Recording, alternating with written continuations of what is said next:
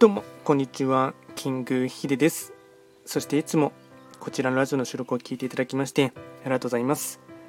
今回はですね、まあ、久しぶりにフリートークというかですね、まあ、雑談会をしていこうかなと思いますが、えっと、テーマとしてはですね、音声配信のことでして、まあ、こちらのちょうどスタンド FM のですね、収録数が700本以上を超えたところがありましたので、まあ、結構1週間以上前くらいからもう700本を超えていたんですけども、その節目の時にですね、また何かしら音声を残そうかなと思っていたんですが、ちょっとですね、えっと、ずれ込んでしまってですね、多分今710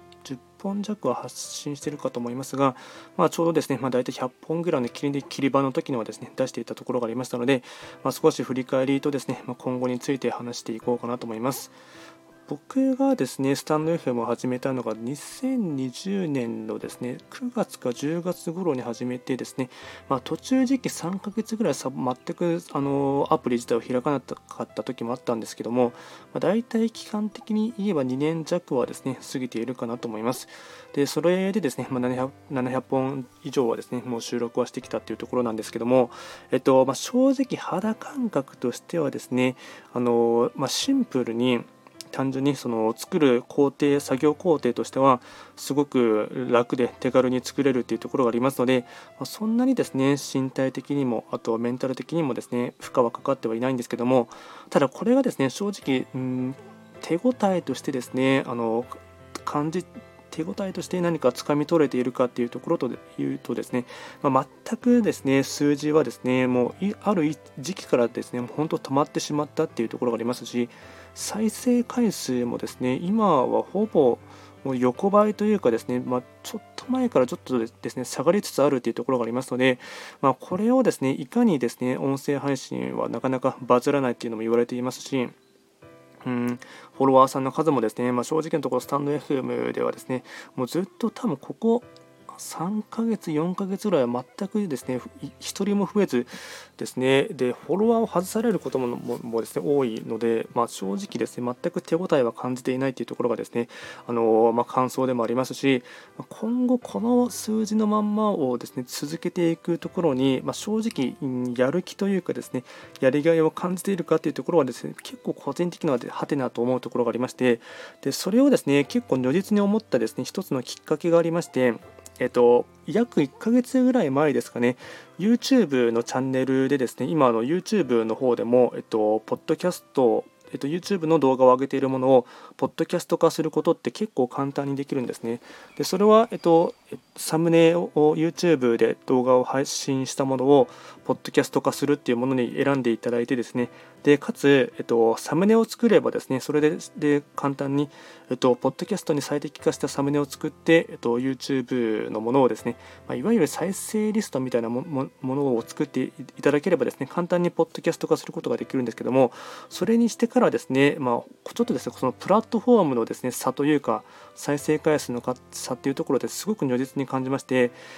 まだですね始めて1ヶ月ぐらいなんですですけども、えっと、もうスタンド FM でですね約2年弱積み重ねてきた再生回数を優にですねもうこの約1ヶ月の間で簡単に超えてしまっておそらく差で言うとですねもう3倍ぐらいの差はですね1ヶ月で、ま正直 YouTube に上げているポッドキャストのものに関しましては30本あるかないかぐらいなんですけども、もうそれでもですね、スタンド FM で2年間弱ですね、積み重ねた再生回数を優に簡単にですね、えっと、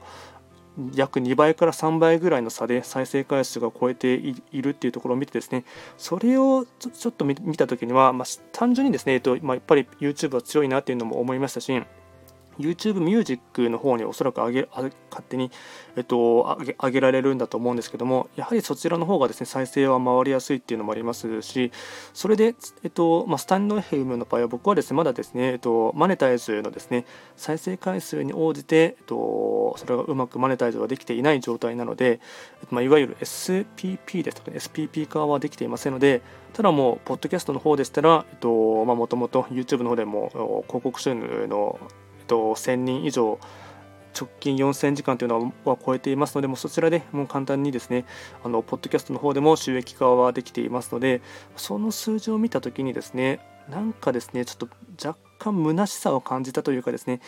えっと、スタンド FM で地道にやってきたことが完全に無駄とは言えないんですですけどもやっぱりどこにですね、えっと、自分が身を置くかっていうところを考えた時になんだかんだ言ってですね、えっと、Google、まあ、YouTube のですね強さっていうのを感じましたしうん、まあ、これから音声の時代が来る来るっていうのは言われてはいたんですけどもそのためにわざわざですね、まあ、簡単で手軽だからこそですね、まあ、別にそこまで負担には思ってはいないんですけどもうん、ま正直なところですね。この数字の現状を見ながらでプラスあまりですね手応えもかん、まあ、おそらく音声で手応えを感じている人と手応えを感じていない方によってですね捉え方は全然違うと思うんですけども僕は正直全く手応えを感じていなくてですねまだ全然 YouTube とかあとショート動画の TikTok とかの方がですね手応えを感じていますし伸びしろっていう部分でも全然これからもですね、うん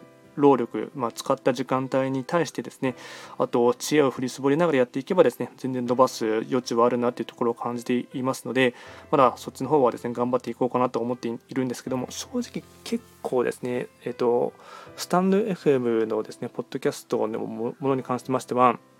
まああまり期待はしない体で、うん、かつあまり入れ込みすぎてしまうとですねあのその挫折感というかあまり手応えを感じていない状態で急にうんなんかやる気がですね虚しくなってしまうというところもありますので、まあ、ちょっと正直僕はですね、えーだんだん見定めてきているところもありますしこれがですね僕はよくですねこの旧世紀学のチャンネルでですねその時の運勢とかですねあと機運っていうところで、えっと、見ていく中で、まあ、僕の今年の1年の動き方を見ていく中ではですね結構岐路岐路に特に来月ですね、6月以降、岐路に立たされるところがありますので、そこでちゃんと、うん、選択をしてですね、何を捨てるのかというところもですね、結構選択肢として求められてくるところがありますので、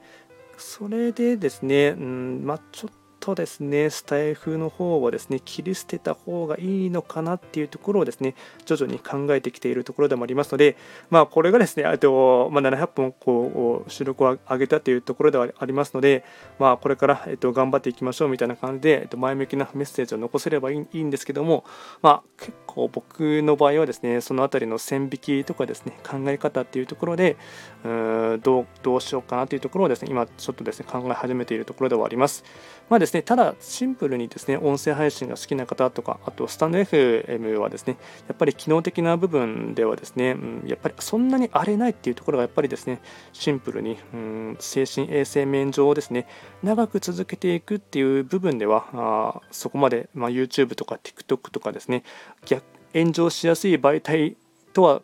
と考えるとですね、まあ、精神衛生面上はですねかなり、うん、プラスに働けるかなと思いますので、まあ、何をですね自分が求めていてやっているかっていう立ち位置によってもですね異なってくる部分かとは思いますが、まあ、僕はもうちょっと様子見をしてですねどうしようかなというところをですねちょっと見定めていこうかなと思っています。